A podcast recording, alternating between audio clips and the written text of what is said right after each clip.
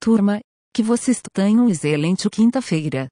Após as notícias de hoje, a gente apresenta diversas vagas, 100% remotas e com ajuda de custo, e um curso que ensina a criar, na prática, uma API em Node seguindo as melhores metodologias do mercado. Hacker do recente roubo de moedas digitais afirma não estar interessado no dinheiro, parte da quantia subtraída do projeto DeFi, Polina Network, já foi devolvida, cerca de 260 milhões de dólares dos 600 milhões roubados. A pessoa afirma estar hackeando para o bem e está pedindo doações após sua decisão de devolver os ativos roubados.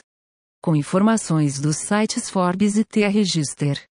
Equipe de Engenharia do YouTube migra para Codespaces, a companhia afirma que ambientes de desenvolvimento locais são frágeis e fora de compasso com o mundo instantâneo e descentralizado atual.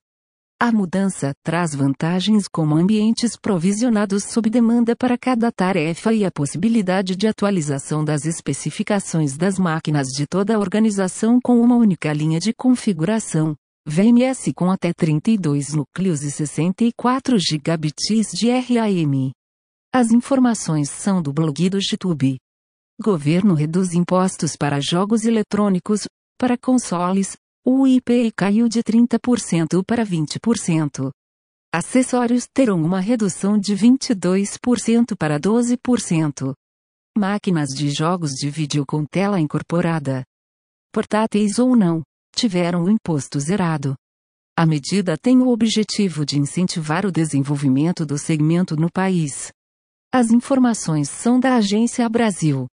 Dedalus Intel lançam Centro de Excelência em Computação em Nuvem no Brasil. O local servirá como polo de inovação para especialistas na área, onde poderão experimentar produtos e serviços antes de serem implementados em empresas. As informações são do site Convergência Digital. O Mercado Livre descarta a compra dos Correios, a companhia prefere apostar na expansão de sua própria malha logística. Ao todo, o Mercado Livre irá investir 10 bilhões de reais no país neste ano e já possui oito grandes centros de distribuição, 18 centros de cross-docking, mais de 100 centros de última milha e 3 mil agências em parceria com pequenos estabelecimentos comerciais. As informações são do site Mobile Time. Xiaomi decide premiar compradores do seu primeiro modelo de celular. A companhia irá reembolsar todos os compradores do Mi 1, lançado há 10 anos. Ao total, o modelo vendeu 184.600 unidades, ao custo de aproximadamente 300 dólares. As informações são do site Android Authority. Sony patenteia novo sensor de imagem que pode revolucionar câmeras de celular. O sensor, ao invés de plano, possui uma estrutura curva similar ao do olho humano, possibilitando um conjunto de lentes mais simples, aberturas maiores, maior entrada de luz e uniformidade em toda foto. As informações são do site digital Camera World.